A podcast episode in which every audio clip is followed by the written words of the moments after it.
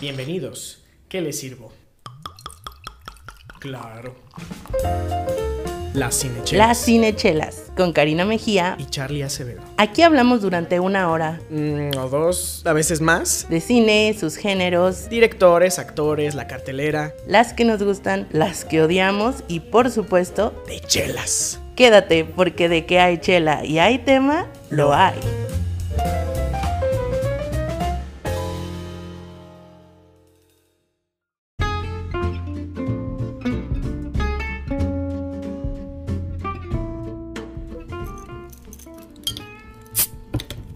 Bienvenidos a este, el 20... ¿Qué, qué, qué episodio? ¿22?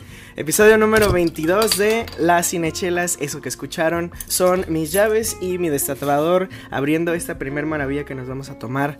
Yo soy Charlie Acevedo y aquí me acompaña como siempre. Hola, hola, bienvenido a Cinechelas, yo soy Karina Mejía. Qué gusto que estés con nosotros el día de hoy.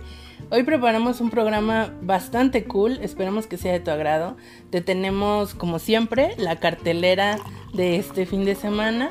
Ahí te está Charlie, cortesía de Charlie, un, un suculento burbujeo de fondo. Es que a no manches esta ya. descripción. Tengo sed de la mala desde hace dos semanas. Ya, ya es Amigos, tiempo. ustedes saben que me enfermé y que, este, bueno, cuando uno se está medicando no es recomendable tomar ningún tipo de alcohol. Entonces, esta es la primera cerveza que me estoy tomando desde entonces. Sí, es, es, es de vieja, definitivamente.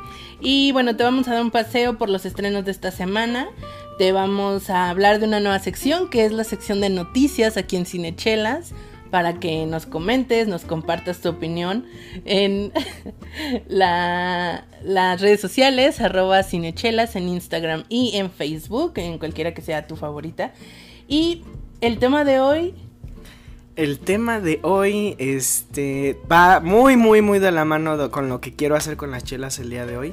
Este, las festividades. de las este festividades, ah, no tanto. La, la verdad es que no, no queríamos hacer como tal un, un episodio del día de San Valentín. No, Pero lo que sí queremos hacer es, este, un twist. un twist, ajá, hacer el ver cómo dos mundos, dos cosas se pueden eh, juntar y pueden hacer algo increíble Una en la pantalla genial. y este eh, en la mesa, ¿no? Entonces, bueno, pues antes de cualquier cosa, ¿qué se estrena esta semana? Bueno, pues se estrena Sonic, que la verdad es que yo, la verdad, no tengo nada de expectativas, pero ya eh, Rotten Tomatoes le dio sesenta y tantos por ciento. Con el puro tráiler. Ajá, algunos la han llamado la mejor adaptación de, este, de un videojuego al cine. Por si ustedes no Mm. están enterados, los, los vamos a poner en contexto. Lanzaron el primer tráiler, el primer teaser de, de la película hace unos meses y el fandom enloqueció. Es decir, se pusieron como locos por el diseño que le habían dado al protagonista, a Sonic, que bueno, si igual estuviste en coma los últimos 30, 40 años y no sabes quién es Sonic, este pues es un personaje de videojuegos que pues es así como... ah, es muy azul. icónico. Ajá. Ajá, es un, es un, ¿qué? Ay, ¿cómo se dice eso? Head. Un... Ay, erizo, es un Eh, erizo ajá, exacto. azul y que corre muy rápido. Es ¿no? como su superpoder, ¿no? Entonces tiene un diseño muy icónico, este, ha pasado por generaciones, etcétera. Y cuando el fandom vio el diseño que le habían puesto en la generación por computadora, que pues obviamente están recurriendo a ese, a ese recurso para la película, dijeron no, no, no, no y definitivamente no. Y fue un alboroto tan grande que los mismos fans hicieron el rediseño y dijeron, así se vería mejor, ¿no? Y sale el director de esta película y dice, los escuchamos, vamos a rediseñar al personaje y pues todo lo que conlleva eso en la película ya casi terminada. Entonces, yo creo que eso le da muchos puntos al director, en el sentido de que yo creo que va a haber gente que va a decir, ok, voy a verla porque hicieron Ujú, este el trabajo. morbo también, ¿no? Ajá, Ajá. también. Pero por otro lado, si eres mexicano y vas a escuchar, o eh, obviamente vas a ir a escuchar y a ver la película en México, pues está el asunto de que aplicaron el Star System aquí en esta película con el bloguero Luisito Comunica. Ah, y él hace la voz de que él Sonic, va a ser, bueno, es, fue, ya hizo el Fuck, trabajo. No, Entonces, digo, a mí me cae muy bien él y todo su rollo, sus videos, es muy entretenido. Es bueno, es bueno, sí. Entonces, digo, es que Luisito Comunica ni siquiera es actor. Cuando le dan el trabajo de doblaje a actores, digo, pues va, porque finalmente están interpretando un personaje.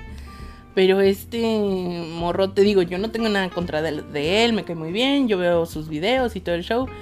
Pero como para darle el protagónico de una película, está cañón, ¿no? Digo, igual, no sé cuántos fans de Sonic van a ver la película en español, yo dudo, espero, creo que no, pero ¿Quién sabe? de todos modos yo creo que sí está así como que hay, como que llamando a, a audiencias que probablemente no conozcan el, el personaje y se lo lleven al cine, ¿no? Entonces Sí. vamos a ver qué tal le va en, en, en taquilla. También se estrena The Gentleman, una película de este Guy Ritchie. Ujú. Y que tiene un cast eh, con mucha testosterona de la nueva. Muchísima, casi puros hombres. Casi puros vatos. Y este, que sale Matthew McConaughey, sale este Hugh Grant. am, ay, sale Colin Farrell.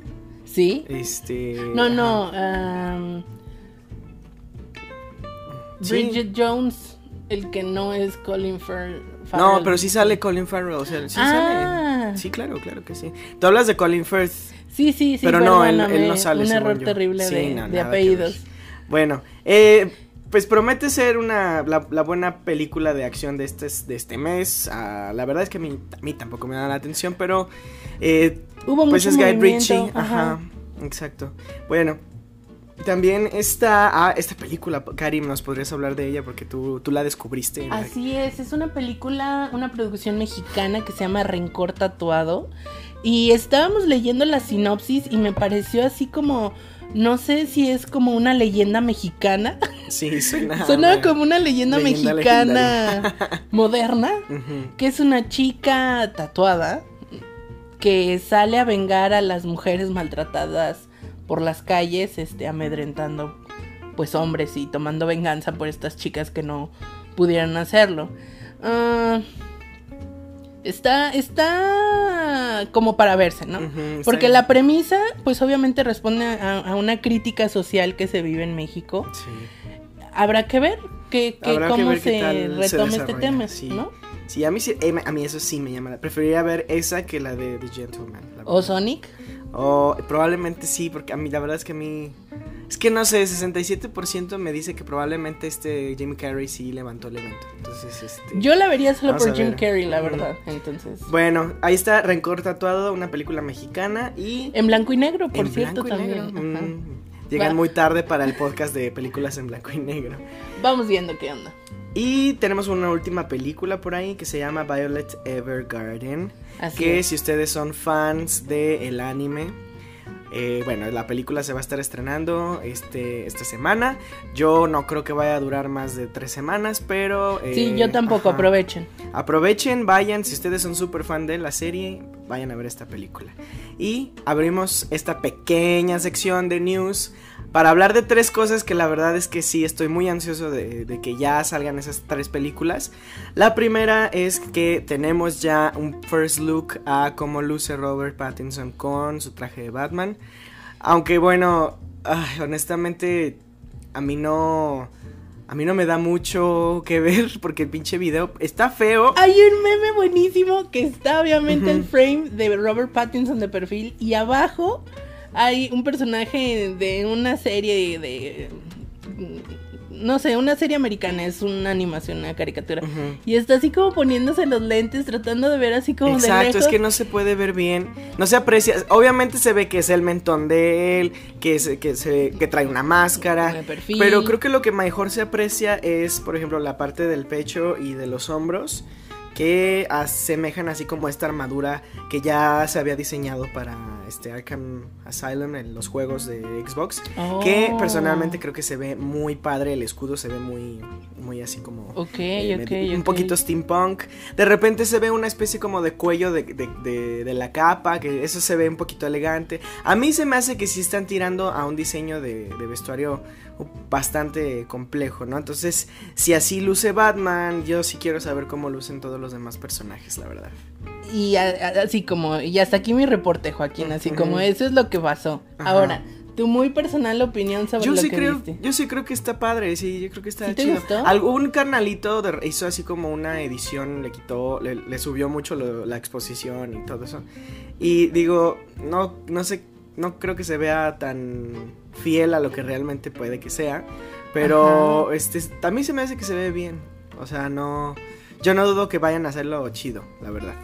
Yo, mira, te voy a dar mi primer pensamiento, así, mi, Mi primera impresión. mi primera impresión de cuando lo vi fue que definitivamente me gusta la combinación del negro con el rojo, que parece ser como parte de la fotografía que va a tener esta, esta nueva entrega de Batman. Me gusta mucho esa combinación. Más por el negro el perdón, el rojo saturado en la iluminación que están manejando.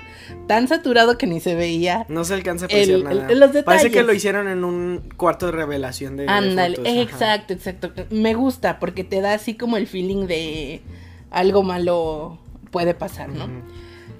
Sin embargo, yo no sé si vi mal o no alcancé a ver o me confundí, pero la máscara no es una máscara, es nada más como un antifaz.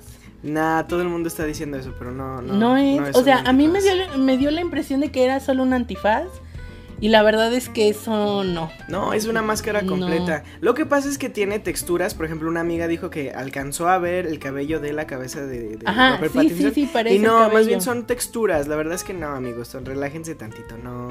Ah, ok, Sí, ok. no, Porque no. ¿sabes qué estaba pensando?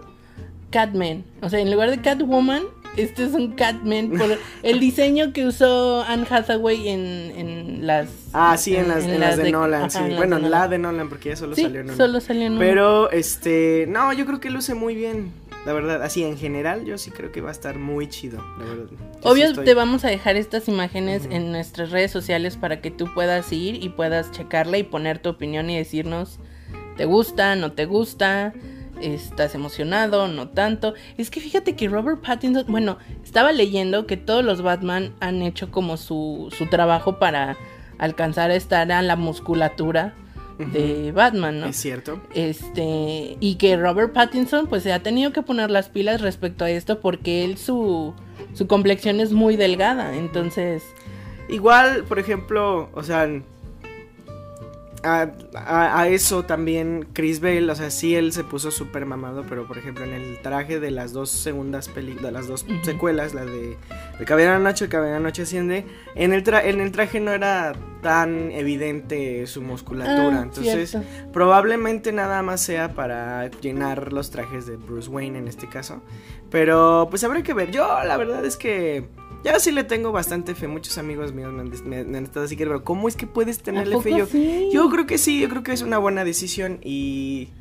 Y bueno, tú viste el faro. Es que es- eso es lo que a mí me sorprende, o sea, yo no lo cuestiono como buen actor, más bien es como sus decisiones de, de películas para actuar, ¿me explico? Ajá. Sí, pues, es que también... Este... O sea...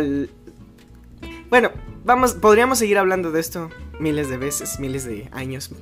Pero bueno, la siguiente noticia, Cari. La siguiente noticia, querido amigo cinechelero, es que la productora A24 o A24, como tú prefieras llamarle, esta productora de la que te hemos hablado constantemente y que está, que está haciendo un muy buen trabajo en Hollywood incluso, o sea, ha logrado filtrarse muy bien ahí. Acaba de estrenar un nuevo tráiler de esta película que llama The Green Knight, El Caballero Verde, protagonizada por nuestro querido amigo, fan también de Cinechelas, de Patel. Ya hemos hablado un poco de él en el especial de Danny Boyle, de Slumdog Millionaire. y bueno, él protagonista esta película dirigida por David Lowery, Lowery Lovely, ajá. Que es el mismo di- director de A Ghost Story. Si ustedes tuvieron, me decía Charlie, este chavo con una sábana encima, pues sí, literal, Literal, así, es. así es el personaje, ¿no? Que a mí me gustó mucho A Ghost Story, eh, creo que es una muy buena película. Entonces, el tráiler de esta nueva película The Green Knight se ve bastante interesante. Incluso me dio mucho el feeling de Midsommar, ¿eh? Sí, de repente como que se nota un poquito así. Y no nada más es de Patel, también estoy viendo que sale Alicia Vikander, sale Sean Harris, este Ralph Ineson y Joel Edgerton, el este ah. canal del que hablamos este en el Review Express del Rey, que como que lo vemos por aquí y por allá. Sí. Entonces, eh, la verdad es muy buenos proyectos. Sí, y la verdad es que creo que sí va a ser una buena película. En... La voy a tener que ver, maldita sea. Pero bueno, ya, ya, ya está el tráiler para que lo, lo vayan a ver a YouTube. Y por último, una creo que la mejor noticia que hemos tenido esta semana. Ya salió el tráiler también de la nueva película de Wes Anderson que sale creo a finales de este año, llamada The French Dispatch. Y la verdad es que cada vez con sus títulos lo vuelve a hacer. es, tiene esta palabra extraña eh, que casi nadie usa, pero que este, le da ese toque de elegancia al título. Totalmente. Eh, y bueno, no, yo, eso me gusta de sus trailers, que realmente no me dicen como de por dónde, qué tan por dónde va la, trama. Sí, gracias. eso está muy chido. Gente que hace trailers, por favor, no cuenten la historia mientras. Por favor, o la sinopsis, lo que ah, decíamos hace rato. A veces hace spoilers horribles, pero bueno. Eh, The French Dispatch, el cast, obviamente está Bill Murray, está, está Tilda, Swinton, los de siempre, vaya. Pero ahora tenemos a Timothy Chalamet, que ya se está. Está en todos lados. Ya se este está codeando con todo el mundo obviamente también está Adrian Brody, por ahí sale algún... Owen Wilson. Owen Wilson, o sea, hay mucha gente de cajón Wes Anderson, pero también vemos a Frances McDormand, no, Frances McDormand también. Sí, sí, sí la vi, sí la vi, sí la vi en el este, tráiler. ella también es de cajón, ¿no? Con ella sale creo que en Moonrise Kingdom. Moonrise Kingdom, estoy segura que ahí sí sale. Sí, y este, y bueno, mucha gente, este, old school de Wes Anderson. De cajón. Vuelve, pero, y este, la novedad para mí creo que sí es Timoteo Chalamet. Y bueno, terminado eso, a lo que nos truje Chencha. Muy bien, ya, miren, la verdad es que ya se me está haciendo así como agua a la boca. Les voy a describir más o menos el panorama, que también ahí les vamos a subir algunas fotos a nuestras redes para que puedan compartir el feeling. Tenemos tres bebidas con sus tres acompañamientos. Así es. Sí, el día de hoy vamos a hablar de este dúos dinámicos en el cine y estos dúos dinámicos también que en las chelas. Ustedes se preguntarán, bueno, más bien ustedes pensarán o generalmente se piensa que la chela, así como la gran combinación con una chela, es una pizza. ¿No? Es una cerveza lager y una pizza, claro. Sin embargo, aquí en Cinechelas ustedes saben que no nos gusta hablar de la chela de la misma manera que cualquier otra persona. Entonces, el día de hoy sí traemos tres estilos y pero no lo vamos a acompañar con lo que siempre suele hacer. Entonces vamos a empezar con esta chela de aquí, orgullosamente tapatía. Eh, es de cervecería Porfirio y es una lager bautizada Bellas Artes. Está, em, bueno, si tú yo ya lo puedes ver en el vaso, Cari. Es, sí, del color de cualquier otra lager, ligeramente turbia en el color. Ese encaje de Bruselas se va, o sea, es... Eh, Finito. Es, es una lager de, prima, de primeras, de, buenas a primeras, ¿no? Pero ese aroma, ese aroma maltosito específicamente, híjole, no lo tiene, no lo tienen muchas lagers. Y creo que, este, bueno, esta Bellas Artes es una muy buena recomendación. Y el día de hoy, su, su compañero de trabajo. Su dúo dinámico. El dúo dinámico va a ser esta lager con unas rebanaditas de jamón serrano que me traje el día de hoy. Y pues lo que vamos a hacer es probar una rebanada primero, así darle una buena mordida. Nice. Mm, este jamón está.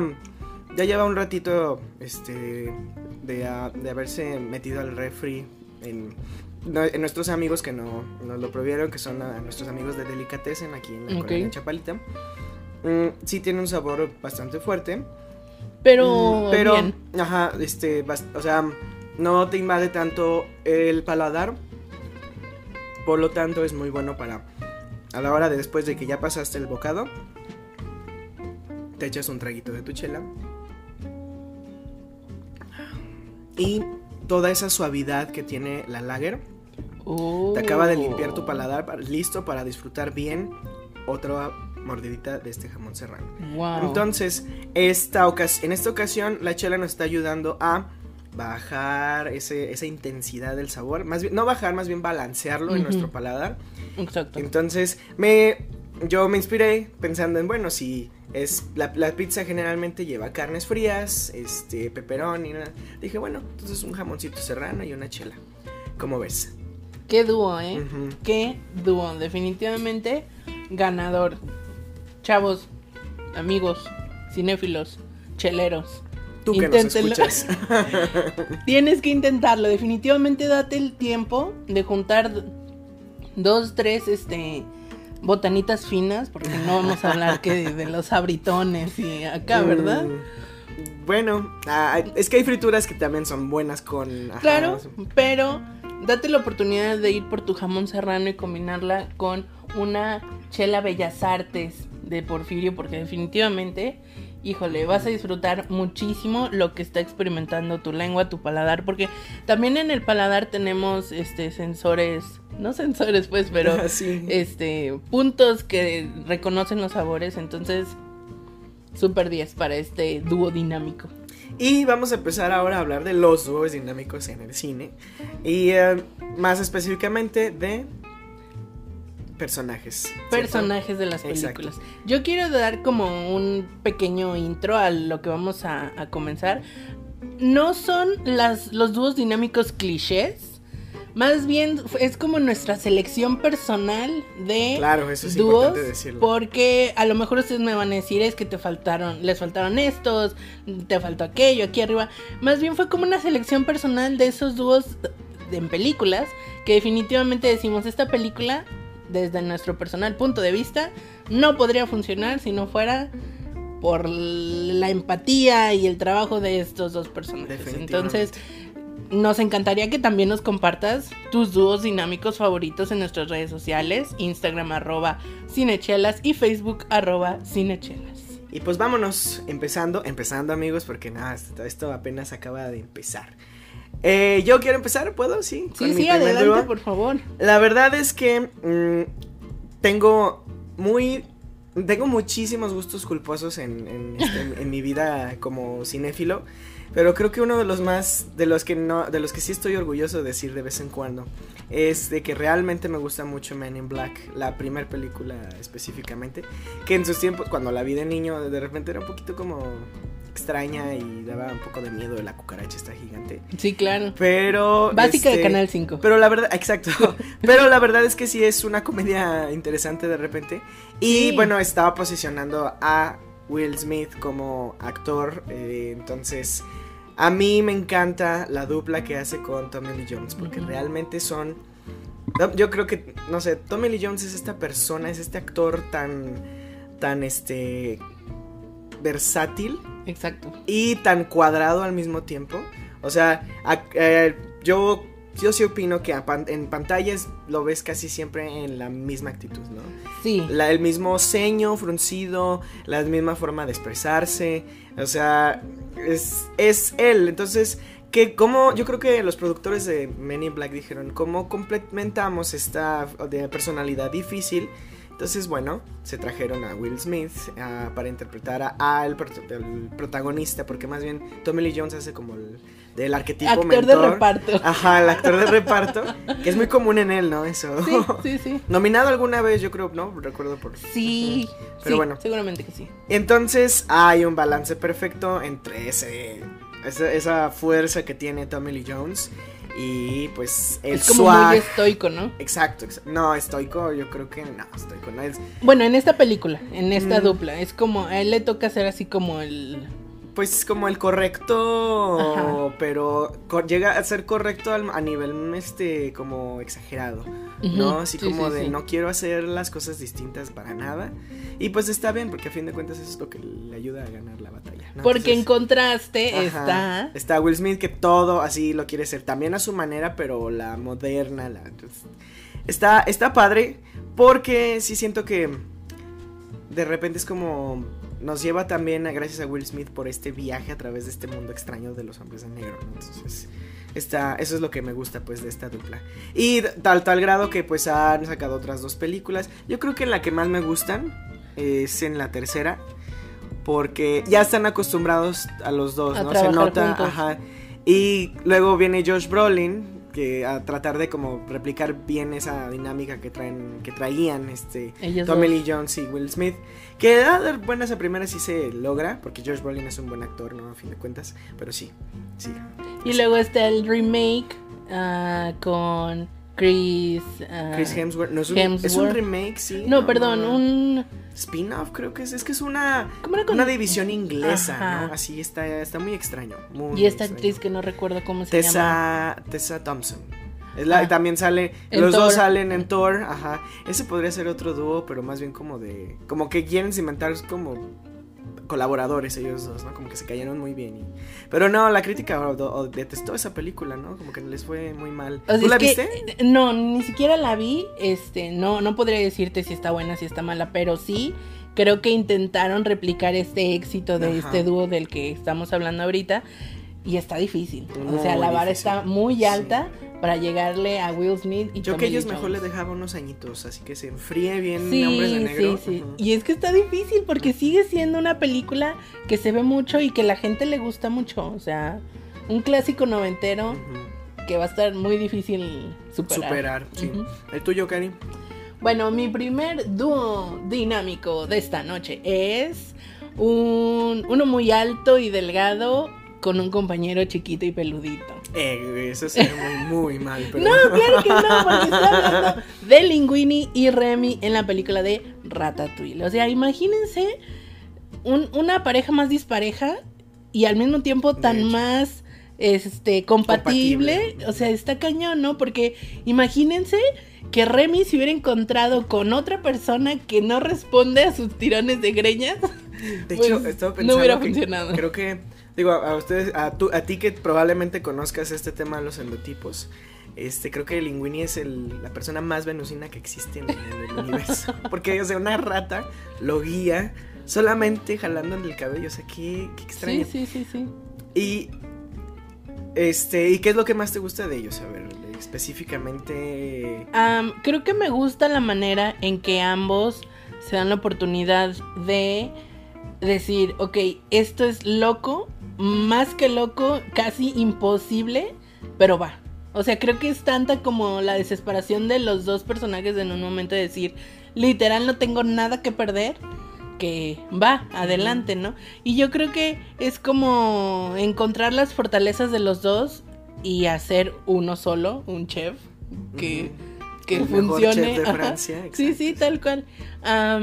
Me gusta mucho cómo el, eh, Linguini toma mucho en cuenta a Remy y lo ve como un igual, ¿sabes? Claro. Es como Le habla, ¿no? O le sea, habla, o sea, obviamente no se pueden comunicar de manera eh, verbal, así tal cual, mm, palabras, pero Linguini le habla, lo toma en cuenta, este, eh, le pone su camita, o sea, no, pudo muy fácil y creo que esa es una muy buena reflexión de como considerar a todos los seres que convivimos en, en este planeta, ¿no? A veces es muy fácil como ignorar así como un perro, un gato, un animal que te puedas encontrar en la calle, en el parque, en lo que sea. Y Linguini le da como decir, ok, porque ni siquiera lo mata, o sea, su, su única indicación era Tírala al río, no sé. deshazte ajá. de él, ¿no? Y qué bonito, nació algo muy bonito de no seguir esa Ratatouille creo que es mi película favorita de, de Pixar. Es que es muy buena, es, muy linda. tan- es, es muy difícil que logren, lleguen a replicar. Porque incluso, o sea, es absurdo. El Sí, hecho de pensar que la rata puede que la rata puede cocinar es absurdo. Y se logra muy padre, pues, gracias a, a esa interacción de los personajes. Así Está es. Muy, muy chido. Entonces, y lo que decía antes, ¿no? Qué suerte de Remy de haber encontrado este ser humano al que le puede jalar el pelo y, y funciona. Y qué suerte para extraño. Linguini. Yo quiero un, un científico que me diga si es posible. Pues yo no sé si sea posible, Obviamente no lo es, No, quién no sabe. Hay No, muchos claro misterios en este universo. Pero- Pero, ellos son mi primer dúo dinámico. Y siguiendo con dúos animados, dinámicos, también de personas y animales, yo quiero mencionar a este, a, a mi siguiente dúo, que personalmente, ok, sí, en la película que les dio un Oscar, eh, como mejor película animada, que a, mí se me hizo una súper decepción, pero bueno, eh, no, no se nota tanto ahí en la película, de alguna manera.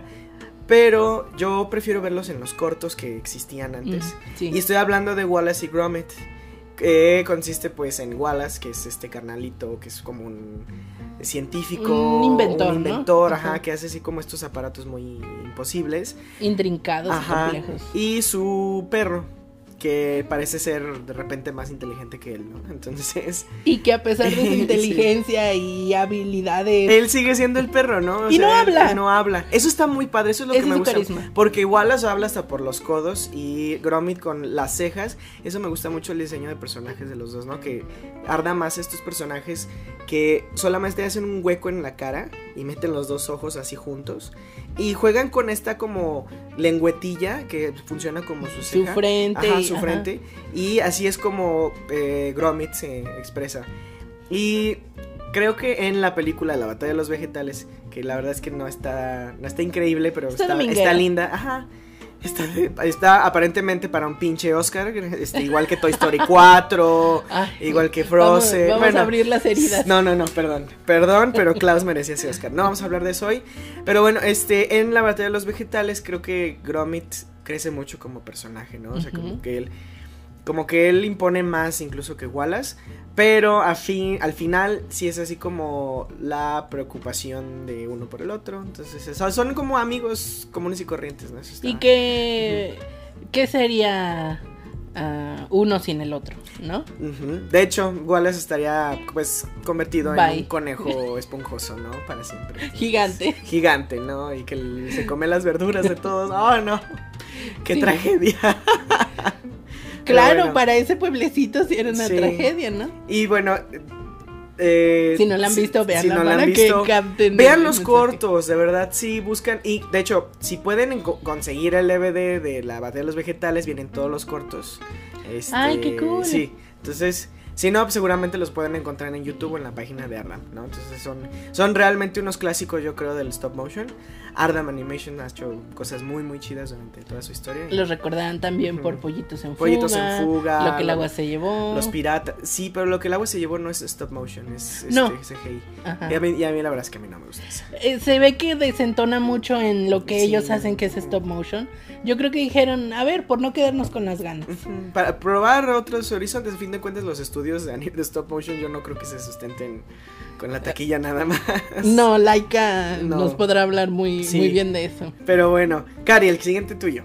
El siguiente mío también se va para la parte de animación y stop motion. Mira qué coincidencia, no los arreglamos y quedaron juntos. Sí, de hecho, eh, qué interesante. Estoy hablando de una dupla que a pesar de que es una película de animación, pues cualquier adulto pueda verla y cuestionarse toda su vida y todo. Adultos amigos, yo sí, Sí. no recomiendo esta película para niños. No, porque es muy para nada. Sí. muy, muy compleja. Y a lo mejor si la ve le puede causar, digo, no porque haya escenas como muy feas, sino más bien por el mensaje tan, tan profundo y tan denso que maneja esta película, Sí.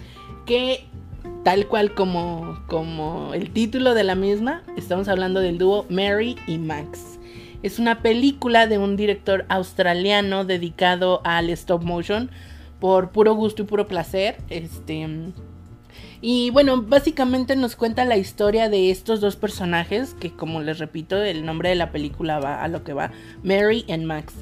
Y tú al principio puedes caer en la falsa idea de que va a ser una historia color de rosa, porque pues es animación, y vemos a Mary, que es una niña pequeña, este, pero después nos va, nos va adentrando como en esta vida cotidiana de Mary, que pues sus papás no le hacen mucho caso, que no tiene amigos, y que va un día a la biblioteca y se empieza a ver como directorios de todo el mundo y se encuentra con esta persona a la que decide enviarle una carta. Y esta persona es Max.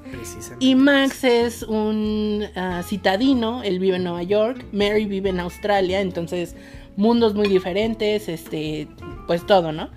Y resulta que va, vamos viendo cómo Mary va creciendo, pues va pasando su vida y sigue en contacto, en contacto con Max durante toda su vida, ¿no? Eh, es su mejor amigo prácticamente, le cuenta todo, este, su novio, que después se hace su esposo y que no estuvo feliz con él y, él también le cuenta así como todas sus vivencias en, en la ciudad de Nueva York y algo bien interesante que que, bueno, a mí me gustó mucho ese detalle. Durante toda la película Max te va diciendo de que pues él no se siente cómodo en la sociedad y este, pues así como que le cuesta convivir con las personas. Y no es hasta el final de la película que nos dan un detalle sobre una situación mental de Max, este, que dices, claro, ahora todo tiene sentido. No, no les voy a decir qué, para que la vean, porque de verdad es una película que merece toda tu atención y, todo. Para también hacer conciencia respecto a eso específicamente. Exacto, está muy, muy padre.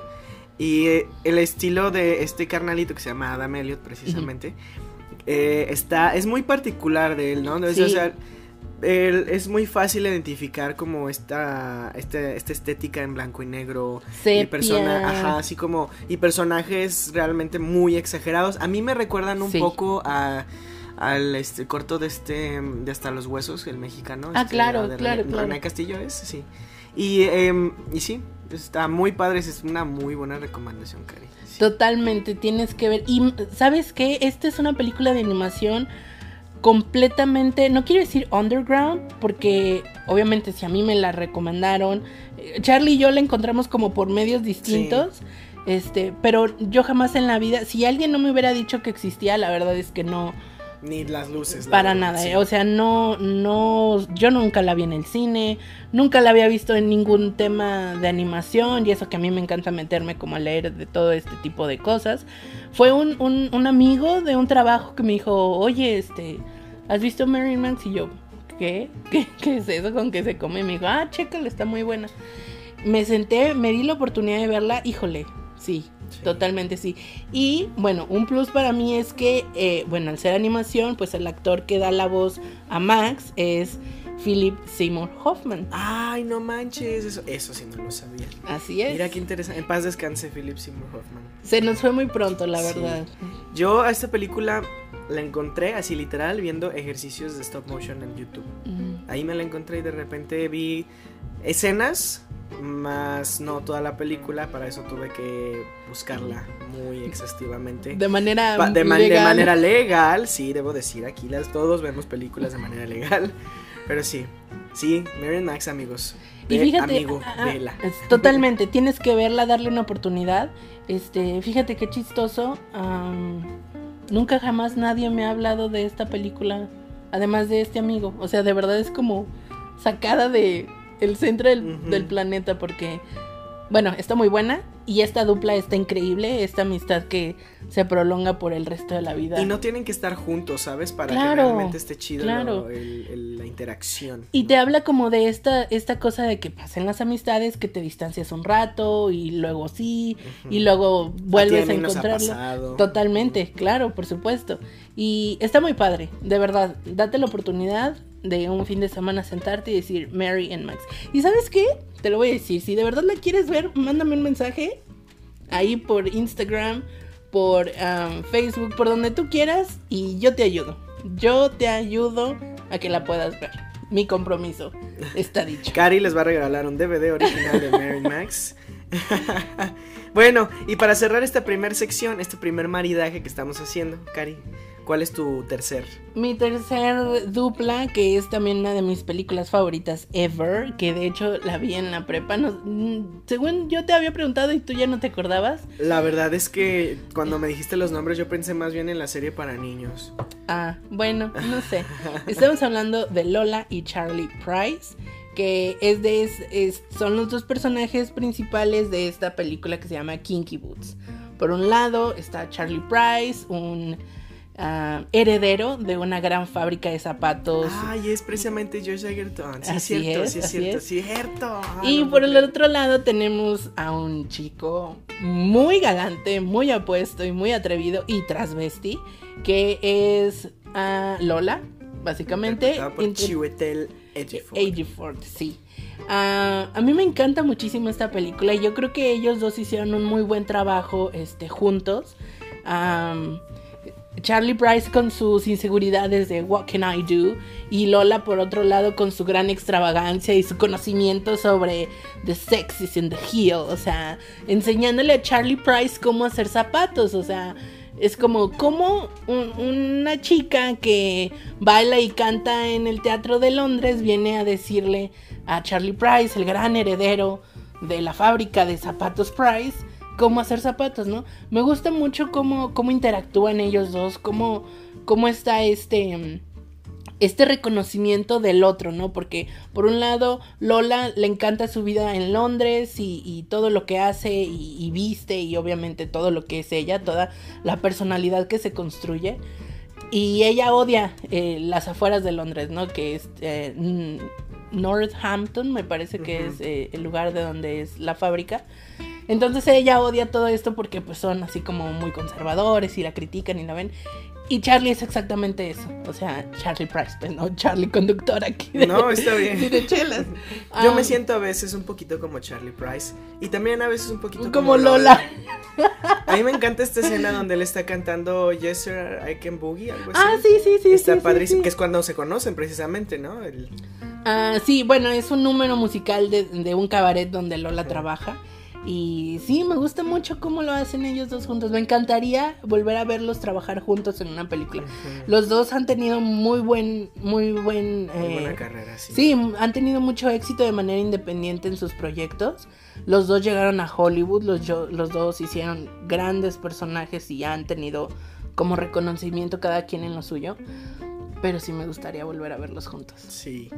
Ok, amigos, entonces Lola en Charlie, no los de Charlie y Lola de la serie de para niños. No, no, no, son ellos, nada que ver. Nada que ver totalmente. esa película está muy, muy padre. Vamos a hablar de ella más adelante. Más adelante. Ya a detalle.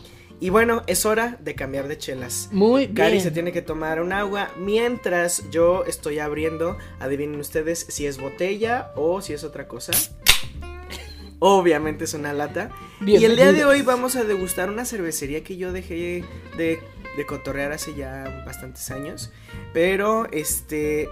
Esta vez vuelvo a ellos en, esta, en estas nuevas presentaciones. Y el día de hoy vamos a probar una Imperial IPA. Y ya una vez servida, Ay, Cari, ese lúpulo es distinto a cualquier otra cosa que seguramente hayas probado. Sí. Eh, eh, se nota en el aroma que no es un lúpulo común y corriente. No sé si alcances a ver algo en la etiqueta que nos diga. En la lata, en este caso. Bueno, la, la chela se llama aguamala. Claro. Eh, Estoy viendo un pulpo y no creo que el lúpulo venga del pulpo. Entonces, no, en absoluto. Dime, dime, dime. No, la verdad es que no tengo la menor idea, pero no sé, el del aroma sí puedo decir que es este un lúpulo distinto a cualquier a uno común y corriente. Y probablemente es por eso que es eh, imperial, ¿no? Que este que realmente es una cosa mucho más compleja, ¿no? Que cualquier otra IPA. Y eh, bueno, estamos viendo el cuerpo, es muy dorado, o sea, dorado como un lingote, así literal. Sí. Y este hace una ligera capa de espuma que, bueno, nos permite percibir todos esos aromas. Yo voy a probarla primero. Ah, el inicio es muy es muy suave. Y ese amargor llega muy, muy tarde. De hecho, ya hasta que casi, casi te la estás pasando es cuando realmente entra al el putazo de amargor. Y este. Yo disfruto mucho el aroma de las cipas. sí, la verdad es que es lo más padre de ellas. Eh, ahorita están muy, muy, muy de moda en México. Todo el mundo está haciendo IPAs al por mayor. Y ahorita que empiecen ya la temporada de calores, las vamos a estar disfrutando muchísimo. Cari ya sintió ese madrazo tardío del, del, lúpulo. muy fuerte, así como que agarraron. Porque al primer, sí, sí, sí lo viste, ¿no? sé al entrar a tu boca no está. Pero al pasar, ahí está, así como. Y se anida en tu garganta de una manera eh, fuerte. O sea, está ahí. Esta vez lo que vamos a hacer es hacerlo todavía más fuerte. Oh my god. Con este quesito que me traje, que es un habíamos pensado que era este brie, pero no, en realidad es un camembert. Ah, vamos a quitarle este la, la costrita. y lo que vamos a hacer es igual de la otra manera, primero vamos a degustar y después a probarlo con esta cerveza. Ok. Y bueno, este queso sí es muy oloroso, es muy es de, un sabor bastante fuerte, ya lo probé antes, obviamente, de traérmelo. Mm, todos los quesos tienen características cremosas, la y especialmente este. mm, su cremosidad deja una especie de amargor así como Mm. ligeramente ácido por todo tu paladar. Está muy bueno. Está muy rico.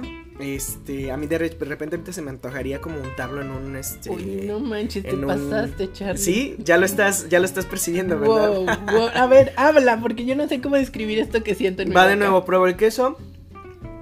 Lo dejo lo, lo degusto bien por toda mi boca. Paso tantita cerveza y deja que esa explosión así en tu boca lo haga. Las IPAs generalmente las probamos con comidas muy fuertes de sabor, grasosas, de carnes muy este con mucho sabor, Muy con- muy condimentadas. y este probablemente este queso comparado a nuestra IPA no los no sea tan fuerte. De repente sí hay una explo- explosión, pero mientras vas asentando bien los sabores, se va balanceando poco a poquito. Ahorita mientras nos vayamos tomando este vasito, híjole, No, yo no, sé no. que les va a encantar. Es que esta dupla está, de verdad, amigos cinecheleno. Si tú escuchabas este podcast por el cine, el día de hoy te tienes que convertir en chelero y tienes que probar esto porque de verdad la cremosidad de este queso con, con un amor, un, un amor, un, Un amor de cerveza. me enamoré de esta combinación. Con, con ese sabor bastante como, como una marea muy serena, ¿no? Así como tranquilo. Está, pero está tranquilo. Combinado con, con ese lúpulo, ay, así, rebelde de esta IPA. Híjole, qué, qué dupla, Charlie. No, 15 estrellas para ti. 15 estrellas. Buenísimo, Bueno, ¿eh? pero Muy las bueno. estrellas van más para nuestros amigos de Aguamala que hicieron esta excelente cerveza y nuestros amigos de Delicatessen que nos recomendaron este queso. Es un camembert, pero amigos, hay un hay, hay otros quesos que son un poquito más baratos y más accesibles este de la empresa Navarro, que son añejos de Navarro, son muy ricos. Muy, muy ricos. Les recomiendo que se compren. Si van a hacer una, un- una noche de combos como esta, este, cómprese una barrita de añejo de Navarro y es- les, les aseguro que van a pasar un muy buen rato. Como Y nosotros. ahorita. Como nosotros ahorita, ahora vamos a seguir con nuestra. A mí me toca seguir, ¿puedo? ¿Puedo seguir? Por favor. Y esta vez voy de nuevo a sacar el fan que hay dentro de mí. Para hablar de algo que probablemente ustedes amigos no recordaban al- hasta este momento. Y que no hemos mencionado en No hemos en mencionado, no sé por qué. Sí hemos mencionado al personaje del cómic como tal, Pero. porque pues David Harbour, su nueva película estuvo muy mala y todo eso. Ah, creo que una vez nada más. Y una vez, bueno, ya a lo mejor ya sabes de qué estamos hablando. Estamos hablando precisamente de Hellboy. Y yo quiero eh, hablar de esta dupla que hacen, probablemente no tan chido en la primera película, pero sí en la segunda, Ujú. de Hellboy y Ape Sapien. eh, este, interpretados por eh, Ron Perlman y este, Doug Jones, eh, respectivamente. Ambos son actores de una gama media, ¿no? Tienen su carrera hecha uno en, los- en las décadas pasadas y otro detrás de pro- muchas y muchas prótesis de maquillaje que le pone Guillermo del Toro. Sí. Doug Jones, ustedes ah, tal vez no los, bueno, si no lo van a, si no lo saben, lo van a saber ahora. Es el actor detrás de El Fauno, El Hombre Pálido, este y muchos otros personajes de la vida de Guillermo del Toro. Ah, también él es, él hace al, al anfibio en la forma del agua. Así es. Entonces, eh, Ahí bueno, hay otra dupla. Ahí hay otra dupla. Ah, sí, de hecho, bueno, no hablaremos de esa hoy.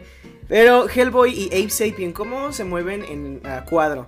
Pues él es impulsivo, rudo y fuerte. Y él es este racional, eh, tranquilo y sereno moreno. Bueno, sereno, sereno azul. Azul.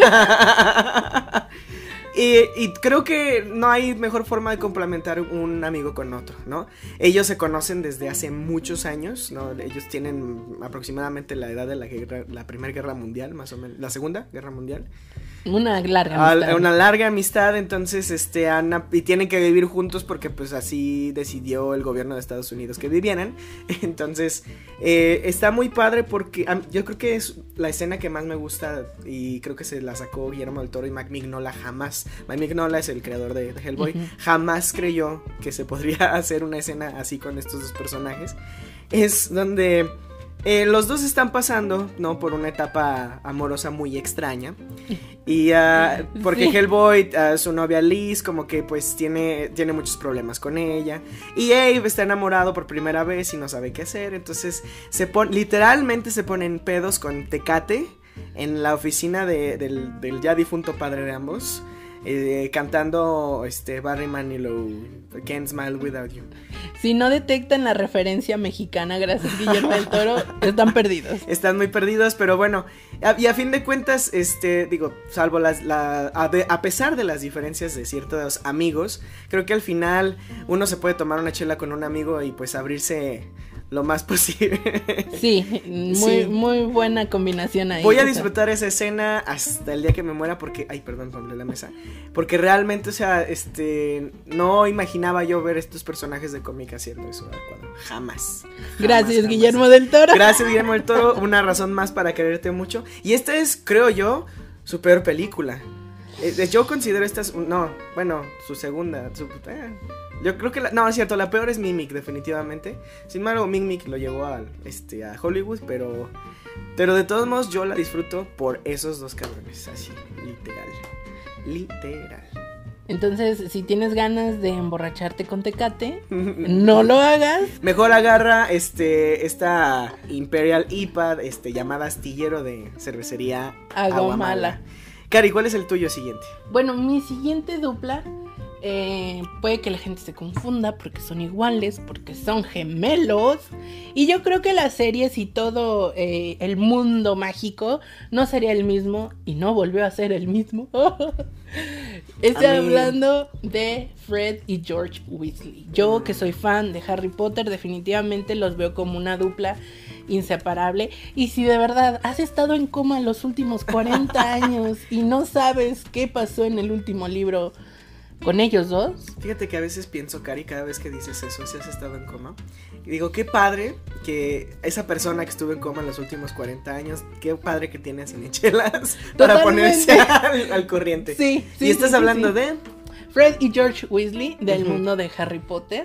Ah, no vamos a hablar del final, hablemos, hablemos de esos momentos mágicos que nos hicieron vivir durante, podemos, yo creo que su momento máximo en las películas, bueno, yo considero dos. El primero, cuando le entregan a Harry el mapa del mero- me- Merodeador. merodeador, sí, gracias. Ah, porque bueno, eso marca un antes y un después en la vida de Harry, totalmente. Ah, y su punto, así como su gran estelar, sí, obviamente también eh, cuando venden dulces y todo, pero cuando hacen que Umbridge pierda la cabeza con su pirotecnia y la verdad es que yo odio a David Yates, tú lo sabes, conoces mi, mi odio y Todos, rencor hacia todos él. nuestros fans de Cinechela saben que Cari odia a David Tú lo Yates. sabes, Cinechelero. Yo no le perdono la vida a ese hombre si estuviera en mis manos. Sin embargo, reconozco que fue una muy buena escena esa donde ellos dos en sus escobas arman todo este alboroto justo en medio del examen de historia de la magia de Harry, Ron y Hermione. Gracias. Qué bueno, porque Ron lo agradeció muchísimo, ¿verdad? No sabía nada en el examen. Ah, digo, y quien leyó los libros sabe, pues, todo el alboroto que se armó después, etcétera, etcétera.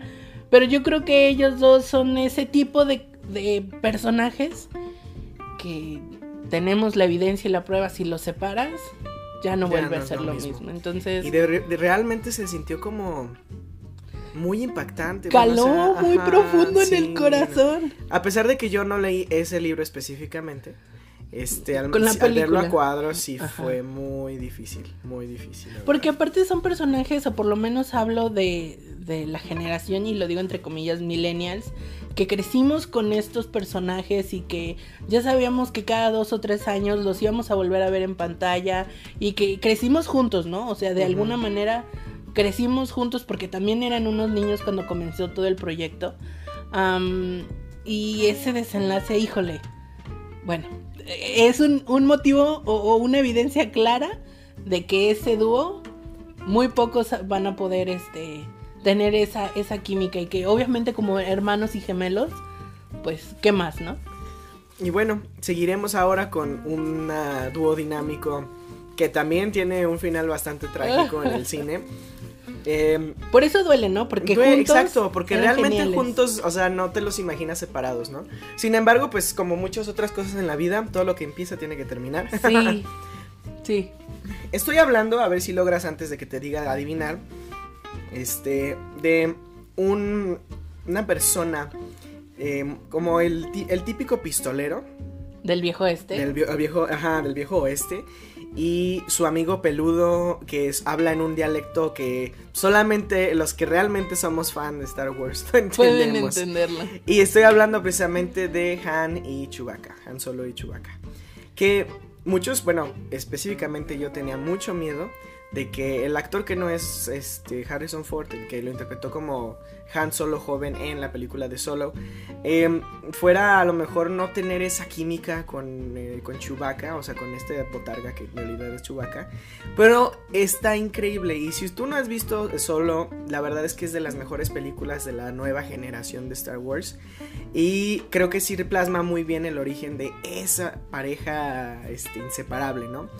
El cómo se conocieron, la verdad es que no me lo esperaba, era algo, es algo muy, muy padre.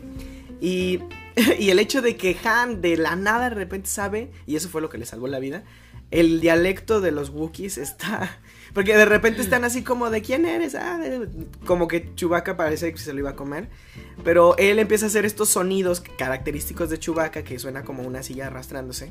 Eh, y eso pues ahí se cimienta su amistad. Su amistad, ajá. Y, eh, y que tú en las películas puedes decir así como le está dando el avionazo, realmente no sabe lo que está diciendo. No, manches, pero, sí. ajá, gracias a la magia del cine y la pantalla. sí, sí se puede.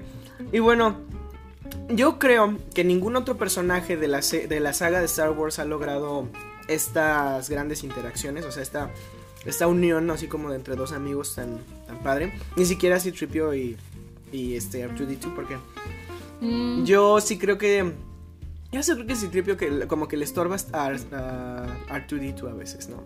Sí, sí, sí, sí, Por eso creo que la mejor dupla de Star Wars son estos dos. Y yo ah. incluso te diría a Obi-Wan Kenobi y Anakin Skywalker, pero pues esa traición. eso sí, eso, también acabó muy mal. Pero bueno, eh, también te digo, o sea, ¿qué, ¿qué, se le va a hacer?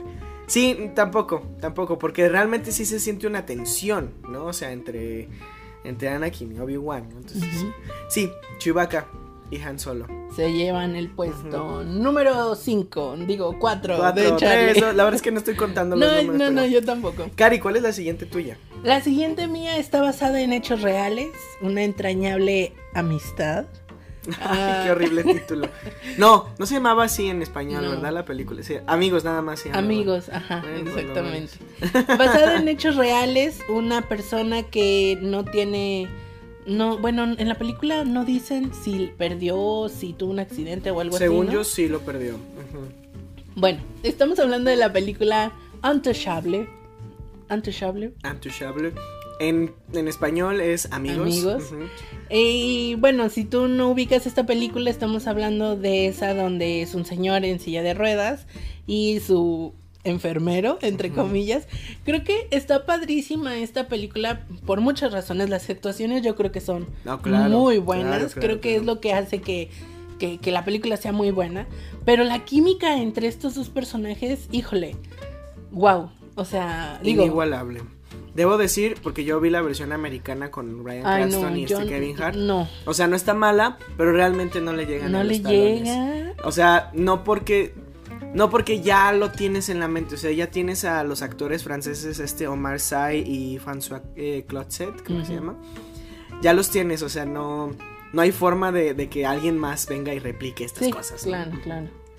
Pues yo creo que digo, muy, muy constantemente me viene a la mente esta película porque creo que el método que usa el enfermero, entre comillas, de literal ignorar por completo el mayor impedimento en la otra persona, es lo que realmente le ayuda a sentirse integrado como una persona más, que es final de cuentas lo que es, ¿no? Seres humanos conviviendo con otros seres humanos. Eh, la película me gusta muchísimo.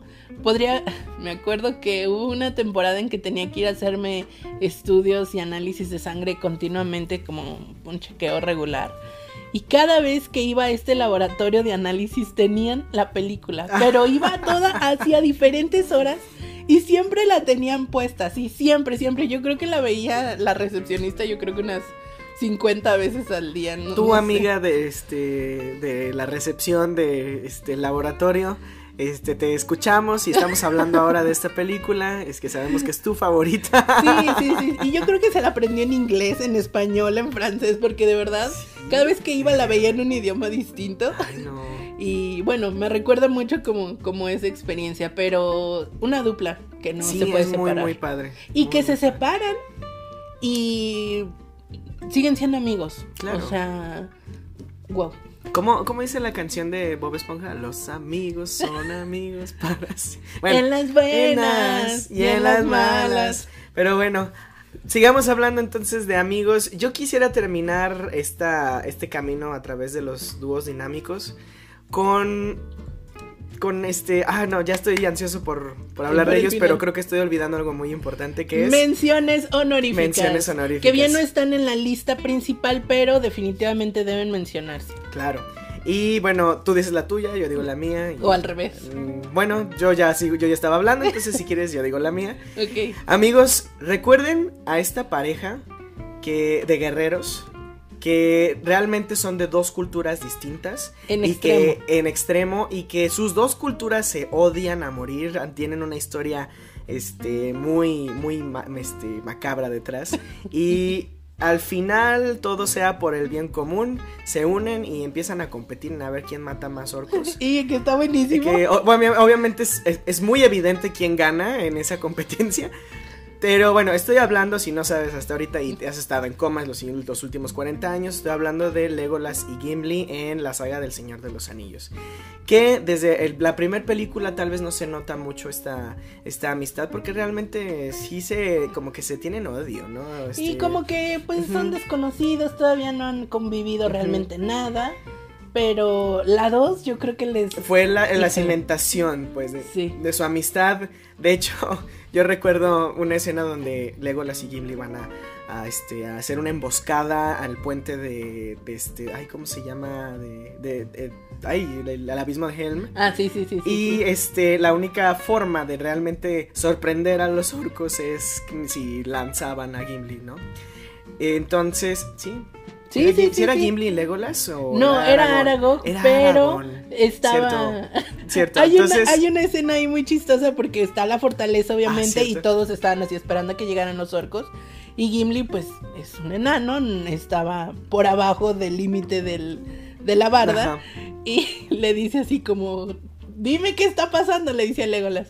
Te traigo Y- un taburete. Y le digo, te traigo un banquito y el otro... Se voltean y ¿Tú, se tú ríen. creerías ¿no? que en ese momento se va a enojar y le va a encajar el hacha que trae, pero se mueren de la risa los dos como Sí, como y eso está muy padre porque además le da. Como que ellos son. No, no te imaginas que un elfo y un enano sean el comic relief de, de estas escenas que son muy padres, o sea, de escenas de guerras y sangrientas. Y, y pues, bueno, esa es mi mención honorífica. Mi mención honorífica es Richard Parker. Yo trato de decirlo siempre que puedo porque me da mucha risa y ya creo que ya es icónico. Ya gente, la gente ve cuando le dices, Icónico, yo creo que aquí en, en la mesa, Cari, porque no. cuando te digan Richard Parker, pero con ese a Charlie le sale mejor el acento. No lo voy a hacer porque es este, una falta de respeto, pero, pero sí estás hablando de Richard Parker y Pie, ¿no? En The Life of Pi o La vida de Pi. Mm, o creo que en español se llama Una aventura extraordinaria. Ay, no, no, no, no puedo con esto. Tengo el Blu-ray y eso es lo que dice. Sí, sí, así es. Y de ellos, De ellos, bueno, pues básicamente es estos compañeros de naufragio que quedan juntos después del hundimiento del barco en el que iban este, atravesando el océano y que pues igual que Gimli y que Legolas son de, de ambientes y de orígenes muy distintos porque de un lado está Pi o Pai, como quieras decirle, que pues es un humano de la es un India. chico muy eh, tranquilo. Ajá, ¿no? sí, y que de repente se ve perdido en medio del océano por este naufragio, este, donde pues pierde a todas las personas que ama y eh, eventualmente su único compañero es Richard Parker, que es un tigre de Bengala, ¿no?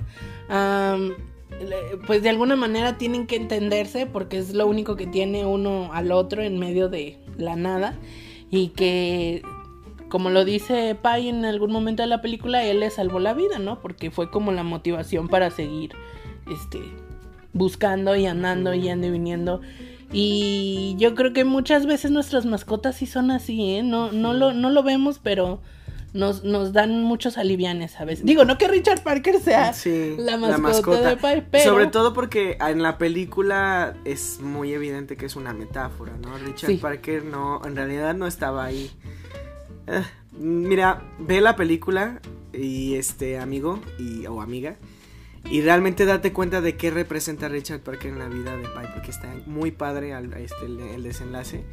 Y, es que a fin de cuentas, después, o sea, hablando ya de relaciones de amigos, esos son a veces nuestros amigos en, este, cuando, cuando realmente encontramos cuál, qué son en nuestra vida, son este, a lo mejor eso que necesitamos en ese punto de nuestra vida. Entonces está, sí está muy, muy padre esa película. Entonces mención honorífica, Richard Parker y Pai una aventura extraordinaria.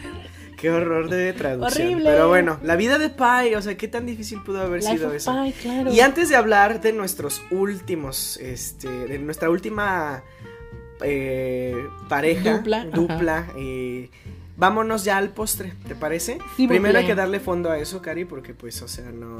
Cheers. Y hay que limpiar nuestros vasos con un poquito de agua. Por favor. Amigo, cuando estés este, tú haciendo tu propia cata en casa, eh, no olvides, si vas a usar los mismos vasos, limpia con agua el vaso y eh, que sea agua natural y también pues limpia tu paladar, ¿no? Acabamos de probar algo muy muy fuerte que es una IPA imperial, este, y un queso camembert, o sea, juntos están haciendo, hicieron una explosión, pero ahorita vamos a darles calma con un poquito de agua. Y que incluso Rodrigo de Cabra, que le mandamos un saludo por supuesto, él eh, cuando estuvimos en su cata, antes de comenzar la cata, nos pidió de favor que limpiáramos nuestro paladar porque veníamos pues cada quien de nuestros trabajos, nuestras actividades y pues cada quien traía como como un gusto distinto en la boca, entonces incluso antes de comenzar la recomendación también es que, que limpies un poco tu paladar, tu, tu, tu lengua para que todos empecemos como del mismo punto, ¿no, Charlie? Así es. Y bueno, ya tengo, y bueno, fuck, pero no tengo cerveza. Este. y no es la manera, ya esta, lo dijo. Esta siguiente cerveza con la cual vamos a degustar nuestro postre es una cerveza que ya me estaba muriendo por traer aquí a la mesa. Es de las primeras stouts que probé en mi vida y hasta ahorita sigue siendo de las mejores. Eh, bueno, por lo menos de esta región, ¿no? Ok. y a Ay, destaparla me trae muchos recuerdos, pero bueno. Lo que, va, lo que estoy sirviendo ya aquí en mi vaso es una stout de una cervecería llamada Anima de Sayula, que obviamente es de Sayula, Jalisco. Ay, demonios, estos, estos aromas, cuántos recuerdos, cuántos recuerdos. Creo que puedo recordar el año, creo que fue 2000, 2012 la primera vez que probé esta cerveza. Y bueno, siendo stout, siendo esta, esta malta tostada, que de repente probablemente encontremos muchos este, aromas y notas a chocolate, a café. Bueno, no, no es mejor opción, no, no hay mejor opción más bien para un postre que esto. Y el día de hoy vamos a hacer el dúo dinámico junto con un delicioso alfajor cubierto de chocolate. Delicioso. Digo delicioso, no lo he probado. También nuestros amigos de Delicatessen nos lo recomendaron. Eh, y ustedes, si ustedes no conocen o no saben qué es un alfajor, probablemente están pensando en el dulce típico mexicano que es como un este, un dulce como es que es como una ay, que es como un, este, una masilla de, coco y, este, y otro tipo de frutas secas, hecho, hechos así como en un cubito. Bueno, el día de hoy estamos degustando más bien un alfajor argentino, que en realidad son, es el sándwich de dos galletas, este, tipo polvorón, con una, este, con un relleno de cajeta. Y toda esta, todo esto, todo este sándwich está cubierto de, más, chocolate. más chocolate. Entonces, Igual que la vez pasada, primero vamos, primero vamos a apreciar nuestra cerveza. Y tiene, bueno, ese, ese característico de una stout que ah. no puedes ver a través del vaso. Karina ya la, ya la olfateó. Ese aroma eh, a café es mucho más sutil que otras stouts que has probado, estoy seguro. Y tiene ese, ese aroma a cacao, no, no a chocolate, a cacao, al grano. Y bueno, pues vamos a probarla. Ah, no manches, estoy de vuelta en el depósito de la glorieta de los caballos en el 2012, te lo juro. Cacao. Es mucho cacao. Totalmente. Pero no tan, no tan, no tan fuerte como chocolate. Entonces, pues si quieres, luego de haberla probado, le damos una mordida al alfajor. Agarra tu pedacito. Este es el tuyo, ¿eh? Oh my god, me dejó como Sí, el más tres, grande, sí, Cari, dos dale, tú dale. tercios. Ok, here we go. No están ustedes para saberlo ni yo para decirlo, pero el alfajor es de mis postres favoritos. No, no fue, no fue coincidencia que trajera esta combinación el día de hoy. Entonces, vaya. Aquí el alfajor lo hace más, o sea, hace un poquito más que la cerveza. Sin embargo, después de haber probado la cerveza, sí se acentúa esa cajeta. O sea, sí, sí nos ayuda a quitarle a lo mejor esa, es- es- ese tono tan empalagoso de repente de la cajeta y hacerlo Ujú. suavecito. Y ese es el punto de acompañar las chelas con alimentos ideales. De hacer estas duplas, eh, bueno, yo, yo me atrevo a decir divinas. Perfectas. Perfectas. Sí, porque eh, el cacao, como ustedes saben, si lo han probado en su manera más pura, pues no es dulce como un chocolate. Uh-uh. El chocolate ya es un derivado procesado del cacao y eh, es ese, mm, no quiero decir amargor, pero ese sabor como más ah, sólido, como más este seco del cacao se complementa perfecto con ese dulce de la cajeta que mencionaba Charlie. No, no, yo le voy a dar una condecoración a este muchacho porque de verdad que hoy se lució de una manera magistral en el conocimiento de bebidas y buenos acompañantes de estas bebidas. Todo esto, amigos, no, no, este, no me lo inventé, la verdad es que fue solo con la experiencia. Hice mi pequeña investigación y también un poquito de asesoría de nuestros amigos de Delicatessen, que son los patrocinadores de esta pequeña, de estos combos, ¿no? Que hicimos el día de hoy. Les recuerdo, digo, porque ya estamos en el postre, ¿qué fue lo que tomamos y comimos hoy? Nos tomamos una lager Bellas Artes de, cervecería Porfirio, junto con unas rebanaditas de jamón serrano. También nos comimos, nos comimos, nos tomamos una cerveza este, IPA Imperial De cervecería Aguamala, junto con un quesito camembert. Y terminamos con un postre, Anima de Sayula Stout, junto con un alfajor de cajete de chocolate.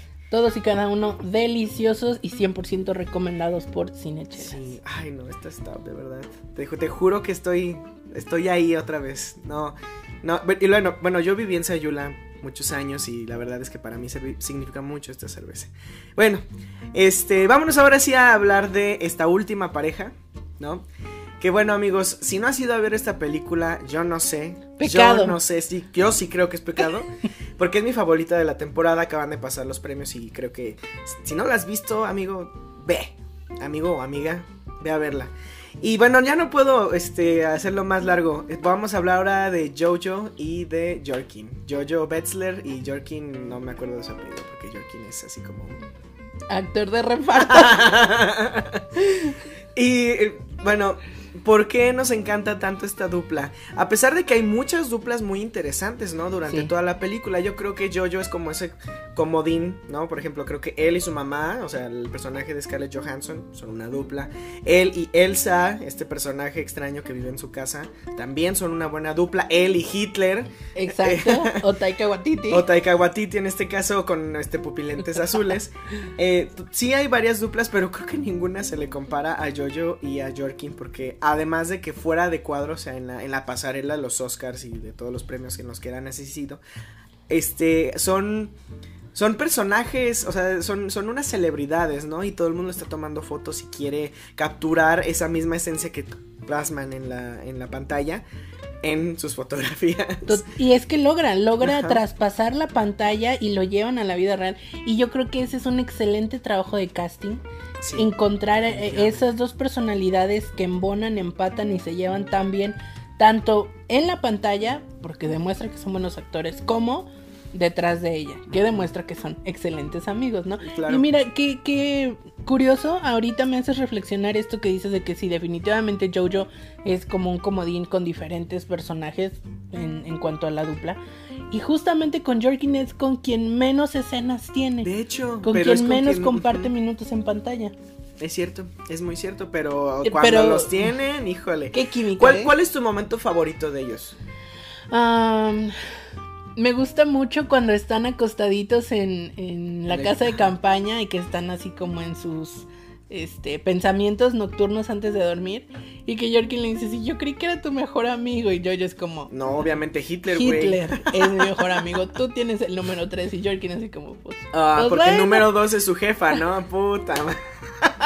Entonces así como, bueno, pues, pues está bien, pues ya que, ¿no?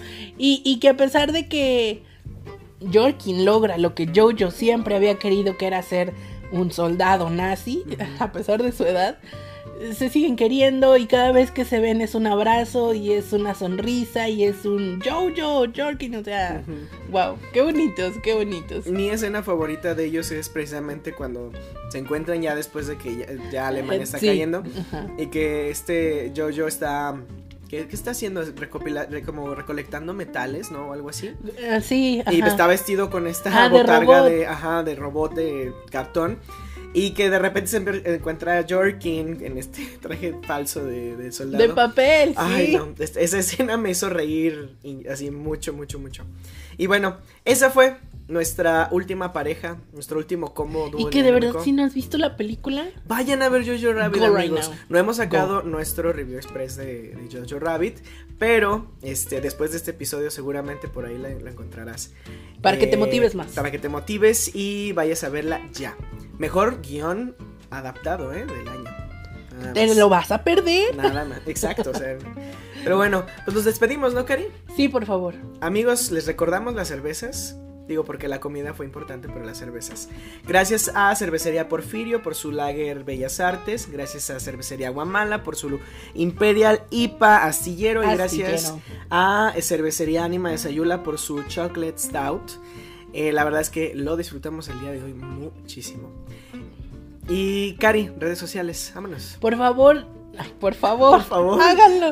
No, no, los esperamos con mucho cariño y con mucho entusiasmo, tanto en Instagram, arroba cinechelas, como en Facebook, arroba cinechelas, en cualquier app de tu preferencia para escuchar podcast, ya sea Spotify, ya sea Anchor, ya sea Apple, Applecast. Applecast, Ajá, Nos puedes este- escuchar también en Google Cast. En donde tú En quieras. donde tú quieras. Ahí te esperamos y eres bienvenido a compartir una chela muy buena con nosotros mientras escuchas este agradable programa de cine y de cerveza.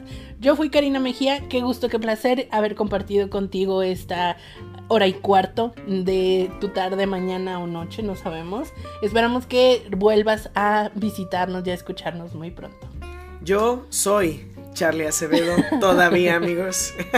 Yo no lo aseguro, por eso hasta el día de hoy fui. El día de hoy, este, todavía soy Charlie Acevedo. Gracias, Cari, por estar siempre acá en, en el podcast con, con nosotros. Y hablo de nosotros, yo y estas chelas. Eh, amigos, no olviden compartir también sus dúos dinámicos ideales por favor, en nuestro Instagram, arroba cinechelas. Eh, a mí me puedes encontrar como arroba charliechelasblog. Charliechelasblog. Charliechelasblog. Charliechelasblog. Esta vez no lo, sí lo dije bien, sí lo dije bien. y pues quédense con nosotros porque de qué hay chela y hay tema. Lo, hay. Hasta, pronto.